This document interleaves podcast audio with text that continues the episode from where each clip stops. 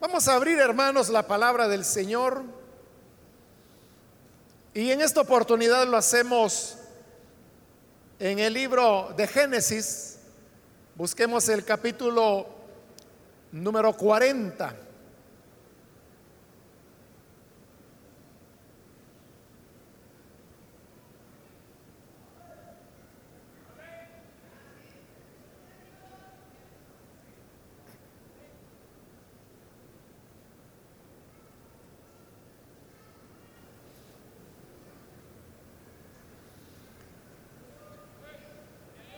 Amén.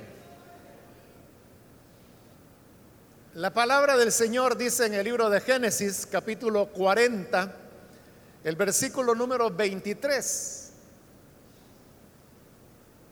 Y el jefe de los coperos no se acordó de José, sino que le olvidó. Amén. Solo eso leemos. Pueden tomar sus asientos, por favor, hermanos.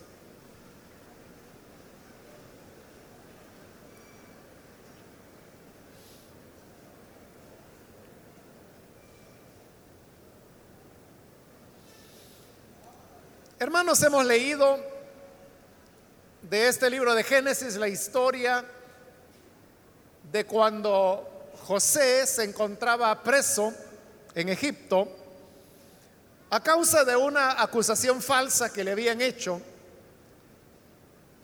mas estando él en la prisión, como en todo lugar donde iba, el Señor comenzó a bendecirlo y a prosperarlo, de tal manera que cayó en gracia de el carcelero y paulatinamente le fue otorgando a José más responsabilidades que en realidad le tocaban al carcelero, pero él comenzó a confiárselas a José. Y el carcelero notó que todo aquello que le delegaba a José era prosperado e iba muy bien. Y eso animaba al carcelero a entregarle más y más funciones, hasta que llegó un momento en que dice la Biblia que ya el carcelero le había delegado a José todo lo que él hacía y ya el carcelero no se preocupaba de ninguna cosa, pues él sabía que en manos de José todo estaría bien en la prisión. Por ese tiempo, el faraón envió presos a dos de sus cercanos colaboradores. Uno de ellos era el jefe de los coperos, y el otro era el panadero. Pero, hermanos, estos hombres no solamente eran lo que hoy en día nosotros entenderíamos un panadero, que es el que hace el pan, y que el copero, pues es el que sirve las copas. O sea, no era así la cosa, sino que iba mucho más allá. El panadero, aparte de ser panadero, y el jefe de los coperos, aparte pues de ser un conocedor de bebidas, eran también personas que conocían elementos de gobierno y de hecho se sabe que históricamente el jefe de los coperos era el noble más cercano a los reyes. Es decir, si alguien tenía alguna influencia o estaba muy cerca del faraón a la hora de tomar decisiones, ese era el copero. Porque para llegar a ser el jefe de los coperos, esa era una posición que se ganaba sobre la base de la confianza. Porque en esa época la manera más común, más corriente, más usual que utilizaban para matar a los reyes por intereses egoístas que habían, era que les colocaban veneno en, en la copa, en la bebida. Entonces, el copero era aquella persona que tenía que garantizar la vida del faraón. Es decir, que cuando la comida llegaba al faraón, y ahí es donde el panadero jugaba un papel importante también. Porque como le dije, no era solamente el hombre que hacía el pan. Era el panadero, pero también era el hombre que estaba resguardando la vida del faraón, porque en el vino y el pan estaban los elementos básicos de la comida de la época y por lo tanto la vida del rey dependía del pan y de la copa o lo que él bebía, que estuviera bien. La manera como ellos se aseguraban de esto es que el copero bebía del vino del faraón antes que lo bebiera él. Porque si el vino estaba envenenado, entonces el que iba a morir era el copero y no el rey. Entonces vea, por eso yo le decía, esas eran posiciones que se ganaban de confianza. Igual con el pan. El panadero era el que se encargaba de hacer el pan del rey y asegurar que nadie fuera a introducir algún veneno en los ingredientes. Pero siempre tenía que hacer la prueba y es que antes de servirle el pan al faraón, el panadero tenía que comerlo él. Y de esa manera asegurarse que el pan no era venenoso. Entonces, estos hombres no llegaban ahí porque sabían de copas o porque sabían hacer pan. Llegaban ahí porque se iban ganando la confianza del faraón al punto que en términos prácticos el faraón colocaba su vida en la mano de ellos. El faraón confiaba que el copero no iba a permitir que le dieran una bebida envenenada o que el, panadero no iba a permitir que al faraón le llegara un pan envenenado. Pero ¿cómo puede usted confiar en una persona? Porque si alguien quisiera deshacerse del faraón, pues el copero era el que lo tenía a mano y que podía envenenarle el mismo el vino y dárselo. Entonces se llegaba a esa posición solamente por mucha confianza. Pero el faraón a la vez sabía que todas las veces que él comía, estos dos hombres arriesgaban su vida por él. Porque el jefe de los coperos, como le dije, él tenía que beber antes del faraón. Entonces, si el vino estaba envenenado, él era el primero que iba a morir. Eso creaba esa relación de confianza, porque el faraón sabía que estos eran hombres que arriesgaban su vida varias veces al día, todos los días, para asegurar la seguridad del rey. Y por su lado, el faraón confiaba en que ellos tenían estos cuidados. Esto creaba entre ellos una relación de confianza tan grande que por eso es que el jefe de los coperos era el más cercano consejero que el faraón tenía. Y con el jefe de los coperos él discutía. Él tenía otros asesores, otros nobles. Pero el jefe de los coperos era el principal de los asesores. Pesaba mucho la opinión de él. Por eso es que más adelante cuando el copero le dice al faraón, mira, ahí en la cárcel yo conocí a un joven que me interpretó mi sueño. el faraón lo manda a llamar. ¿Por qué lo manda a llamar? Porque la palabra del copero tenía mucho peso. Faraón sabía que si el jefe de los coperos estaba recomendando al esclavo hebreo, que era José, era porque de verdad valía la pena.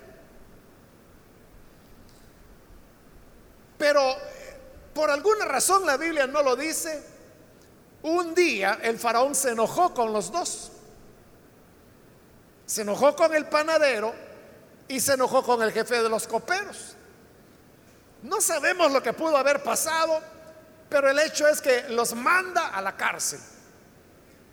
En la cárcel donde José hacía todas las funciones del carcelero. José los vio llegar, los conoció y en los días que estos dos funcionarios estuvieron presos, José llegó a conocerlos. Ahora, usted sabe que estar en la cárcel no es nada bonito. Sobre todo en esa época, cuando la Biblia habla ahí de la prisión o habla de la cárcel, nosotros hermanos quizás nos hacemos la, idea o la imagen de lo que son las cárceles hoy en día. Pero en esa época a lo que se le llamaba cárcel no era nada más que un agujero cavado en la tierra. Ahí los echaban y eso era lo que llamaban cárcel. Estar en esas condiciones era algo, hermano, que le podía romper la moral a cualquier persona. Y cuando las personas se ven sometidas a dificultades en su vida, usted sabe que lo que inmediatamente hacen es comenzar a buscar a Dios. Esa es la razón por la cual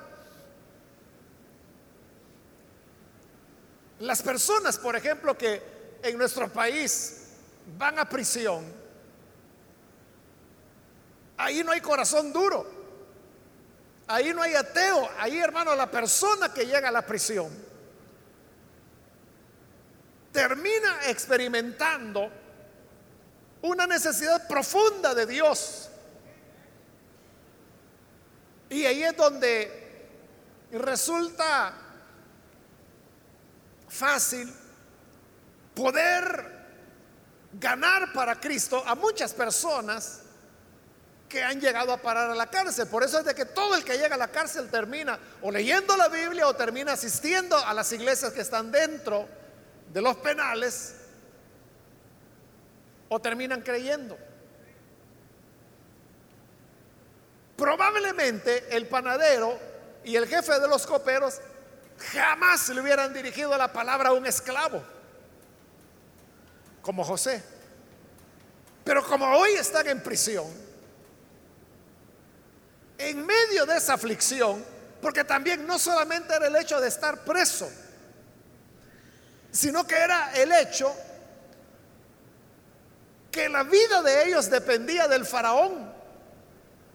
El faraón en cualquier momento podía determinar ejecutarlos, dejarlos en prisión o restituirlos a su posición. Pero ellos no sabían qué iba a ocurrir. No solamente era lo terrible que es estar en prisión, sino que además con la incertidumbre de no saber si iban a morir o no, y si morían, jamás volverían a ver a sus familias, ni volverían a gozar de la libertad. Entonces se relacionaron con José, porque eran, digámoslo así, compañeros de desgracia, compañeros de prisión. Estando entonces en esas condiciones, José llegó a conocerlos y un día José se dio cuenta que los dos estaban más preocupados que lo usual. Como José los conocía, le digo, oigan, ¿y hoy por qué ustedes están tristes? Y ellos le dijeron, es porque los dos hemos tenido un sueño y no sabemos lo que significa. Y José le dijo, bueno, ¿por qué no me lo cuentan? Porque hay un Dios que sabe dar la interpretación de los sueños. Cuéntenmelo y vamos a ver, tal vez Dios dice algo. Y entonces el copero fue el primero en contar su sueño. Él dice, yo vi que había tres racimos de uva y que yo los exprimía y llenaba la copa de Faraón y se la ofrecía a él. Entonces José le dijo, mira, está fácil, le dijo. Los tres racimos son tres días. Y el hecho de que te hayas visto en el sueño sirviendo la copa del faraón significa que vas a volver, vas a estar con el faraón. Él te va a restituir. Entonces el panadero cuando oyó la interpretación del sueño y que era positivo, entonces, ah, pues sí, hoy yo te cuento el mío también. Yo soñé, le dice que sobre la cabeza llevaba tres canastillos de pan. Y yo iba con los tres canastillos sobre mi cabeza cuando las aves del cielo llegaron para comerse el pan. Y José le dijo, mira, también está fácil. Los tres canastillos son tres días. Y el que haya visto que las aves llegaban a comer del pan, significa que el faraón te va a mandar a comer a cortar la cabeza y que las aves del cielo vendrán para comerte tu cadáver. Y luego José le dijo al copero, mira, este sueño se va a cumplir, tú vas a volver. Cuando estés delante del faraón te quiero pedir un favor. Y es que yo estoy aquí de manera injusta. Me han traído raptado de mi tierra y yo no he cometido ningún delito. Entonces, cuando vuelvas a estar delante del faraón, háblale de mí. Y dile que me saque porque yo no he cometido ningún delito. José sabía la influencia que el copero tenía sobre el faraón. Y como José está seguro que el sueño que ha interpretado es correcto, entonces le dice, vas a estar delante del faraón, díselo. Y el copero, claro que sí, por supuesto, con mucho gusto. ¿Cómo es que se llama usted? Y tomó el nombre. José, hijo de Jacob. Vaya, yo le voy a decir. ¿Cómo no? Y se guardó el papelito en la túnica. A los tres días, como José lo había interpretado en los sueños, era el cumpleaños del faraón. Y porque le dio la gana, el faraón dijo, agarren al panadero y córtenle la cabeza. Y lo, lo mataron. Y al copero que vuelva porque hoy es mi cumpleaños y quiero beber sin pena. Así que fueron a traer al copero. Y volvió a servirle la copa en su mano al faraón tal como José se lo había interpretado.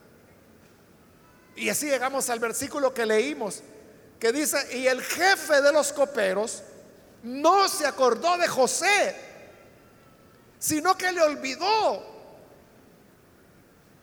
A pesar que José le había dicho, cuando usted salga libre y esté delante del faraón, Cuéntele de mí, dígale que estoy aquí injustamente, que me saque. Y el copero dijo, sí, sí, con gusto yo lo voy a hacer. ¿Cómo que no? Si eres mi amigo. Pero una vez estuvo libre y una vez estuvo en el palacio y una vez estuvo otra vez asesorando al faraón. Dice que no se acordó de José, sino que lo olvidó. Esto que hizo el copero, hermanos, ¿cuántas veces no ocurre con el ser humano? Que cuando está en medio de la aflicción, como le digo, todos buscan a Dios.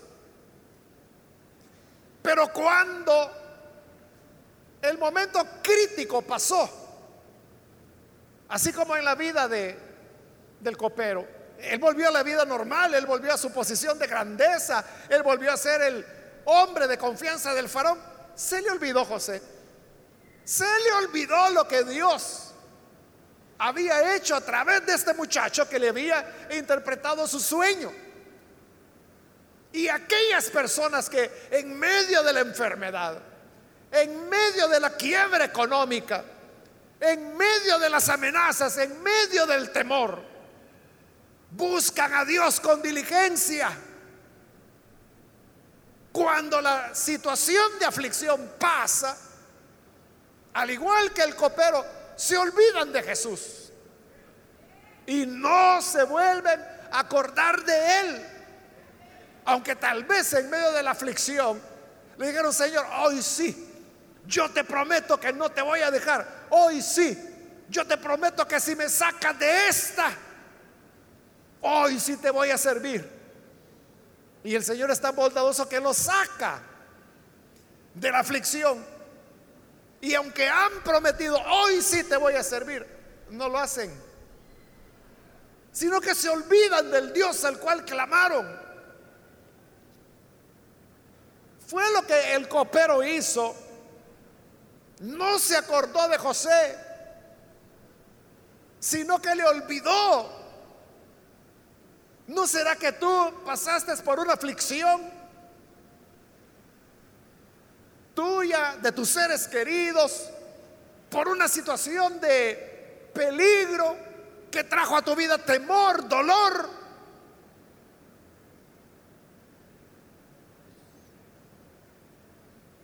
Y en medio de esa aflicción, clamaste al Señor. Y hoy que ya pasó la situación, ¿no será que lo olvidaste? Y que las promesas que con tanto fervor hiciste al Señor, también cayeron en el olvido.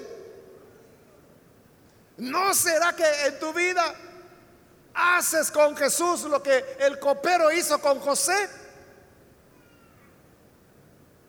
Uno no debe tener, hermanos, vergüenza de venir al Señor en medio de la necesidad.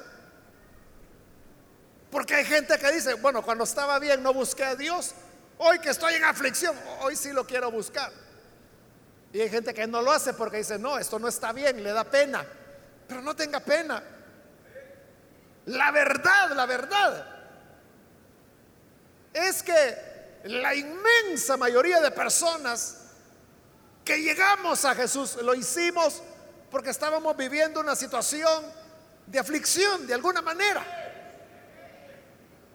Es muy rara son muy pocas las personas que llegaron a Jesús en medio de la bonanza, en medio del bienestar, cuando todo estaba bien. Son muy pocas. La inmensa mayoría llegamos al Señor en busca de una salida. Y eso no tiene nada de malo. La misma Biblia lo dice en su aflicción me buscarán. Eso es lo que Dios quiere. A veces ocurren en nuestra vida situaciones difíciles porque Dios quiere que a través de esas, de, esas dificultades lo reconozcamos a Él. Lleguemos a tener una relación con el Salvador. Se recuerda del hombre aquel que nació ciego y los discípulos se preguntaban, bueno, ¿por qué nació ciego? ¿Es que pecó antes de nacer? ¿O es que sus padres pecaron y por eso el niño nació ciego? Y Jesús les dijo, no es que haya pecado él, ni que hayan pecado sus padres. Esto ocurrió para que la gloria del Señor se manifieste. Entonces, hay enfermedades, hay dolores, hay problemas, hay crisis que vivimos, que las vivimos porque es el medio a través del cual Dios quiere llevarnos a que finalmente nos encontremos con su Hijo, con el Salvador. Por eso no debemos tener pena de creer en el Señor en medio de la aflicción.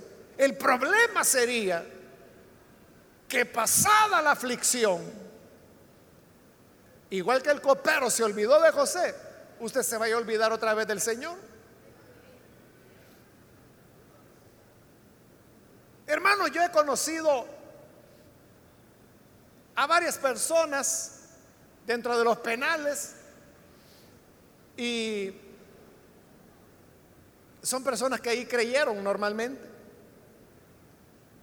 Y he tenido los dos tipos de, de experiencia que a veces aquí en la iglesia de repente aparecen y me dicen, hermano, yo soy fulano, me dicen. Y claro, es bien difícil que uno se recuerde, ¿no? De todos los nombres o de personas que uno ha visto una o dos veces en la vida. Y yo le digo, así, ah, qué bueno, le digo. Sí, me dice, yo soy el que estuve allá en el penal, ¿se acuerda cuando fue usted a predicar? Y ya cuando me dan la referencia, ah, bueno, ya más o menos me ubico. Pero le digo, he tenido las dos experiencias de, de personas que están aquí. Y que aquí estoy, hermano, sirviendo al Señor. Bueno, algunos hasta son diáconos. Es decir, que vivieron la aflicción, creyeron en el Señor, pero pasó la aflicción, salieron de prisión y no se olvidaron de aquel que les dio consuelo y fuerza cuando estaban ahí adentro. Y siguen sirviendo al Señor. Pero también he conocido el otro tipo de personas que allá adentro, incluso fueron pastores de las iglesias que hay dentro de los penales. Y que cuando salieron se perdieron. Y lo sé porque ellos mismos me lo han contado. Me han dicho, mire, yo allá era el pastor de tal penal. Pero salí y fíjese que me descuidé, volví a caer en el alcohol, en las drogas. Andan en malos caminos otra vez. ¿Qué pasó? Que como la situación que les apretaba pasó, Igual que el copero, se olvidan de Dios. Y sabe, el copero olvidó a José por dos años. No fue un ratito, fueron dos años que no se acordó de José. Entonces, ¿qué hace Dios cuando nos olvidamos de él? ah, bueno, ¿no entendiste? Aquí te va de nuevo. ¿Por qué el copero había estado afligido en la prisión? Porque había un sueño que no se podía interpretar. Salió de la prisión, se olvidó de José. Pero dos años después el faraón tiene un sueño. Bueno, realmente fueron dos sueños, uno tras otro. Y nadie lo podía interpretar. Se está repitiendo la historia. Es la misma aflicción la aflicción que él había vivido en la cárcel, hoy la está viviendo fuera, en libertad. Pero es el mismo problema. Por eso le digo que si no entendemos en la primera y nos olvidamos del Señor, entonces puede venir otra. Se recuerda de aquel paralítico al cual el Señor sanó. Lo sanó, pero al sanarle le dijo, mira, no peques más no sea que te venga alguna cosa peor. Te fíjese, el Señor lo ha sanado de parálisis. Pero le está diciendo, si sigues pecando, te va a venir algo peor. ¿Por qué? Porque el Señor prefiere que la persona sea paralítica, pero que entre a la gloria de su reino a que ande caminando para servir al pecado.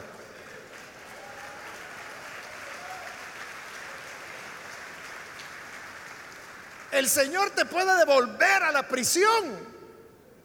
Porque como ahí es donde le sirves, Él prefiere que estés privado de libertad otros 15 años, pero que le sirvas y no que andes en libertad, pero libertad para pecar.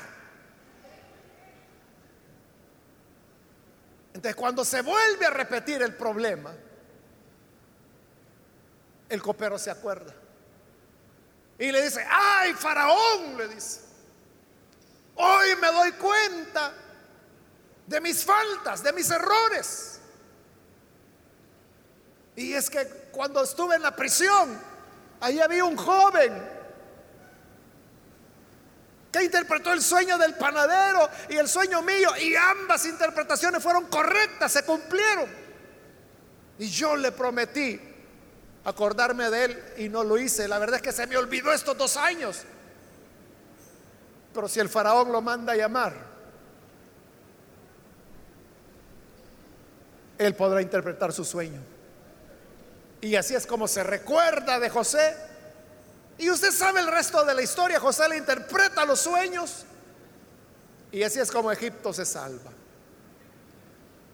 Pero entonces, hermanos y amigos, la pregunta que debemos hacernos es, aquel Dios que nosotros invocamos y conocimos en medio de la aflicción, ¿será que lo hemos olvidado?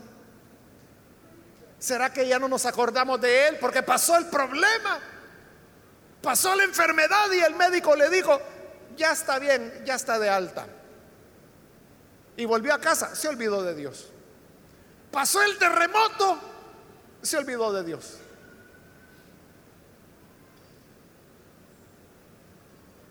Si nos olvidamos de Él, Dios es tan misericordioso que nos puede volver a una situación igual o peor, como le dijo al paralítico que había sanado. Porque Él sabe que es preferible que perdamos un ojo y no que con nuestros dos ojos seamos arrojados al tormento eterno. Que perdamos una mano y no que con nuestras dos manos seamos arrojados al tormento eterno. Que perdamos un pie, pero que no seamos con los dos pies arrojados al tormento eterno. Entonces, Dios prefiere afligirnos con tal que volvamos a un reconocimiento de su verdad. Pero no es necesario esperar que venga de nuevo la aflicción o que venga algo peor. Para eso la palabra de Dios viene hoy. Para eso nos está hablando. Para que seamos sinceros y conscientes de nuestra realidad. Y que si le hemos olvidado, hoy es el momento de acordarnos otra vez de Él antes que venga algo peor. Amén. Vamos a orar, vamos a cerrar nuestros ojos.